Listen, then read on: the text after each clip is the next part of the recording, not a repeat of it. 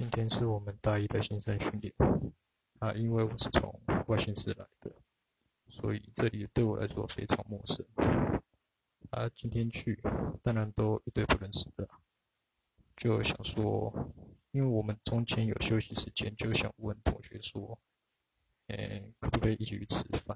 结果，因为那时候我没抽到宿舍，所以我现在是住外面。那那些人就很把我边缘。我也不知道该怎么讲，他们就是找自己宿舍的人去吃饭，完全不在乎，就是像我这种住外县市一个人的感受，啊，所以就很失望。啊，不过还好有一个从台南来的朋友，他刚好也是一个人住，他就跟他一起去吃饭。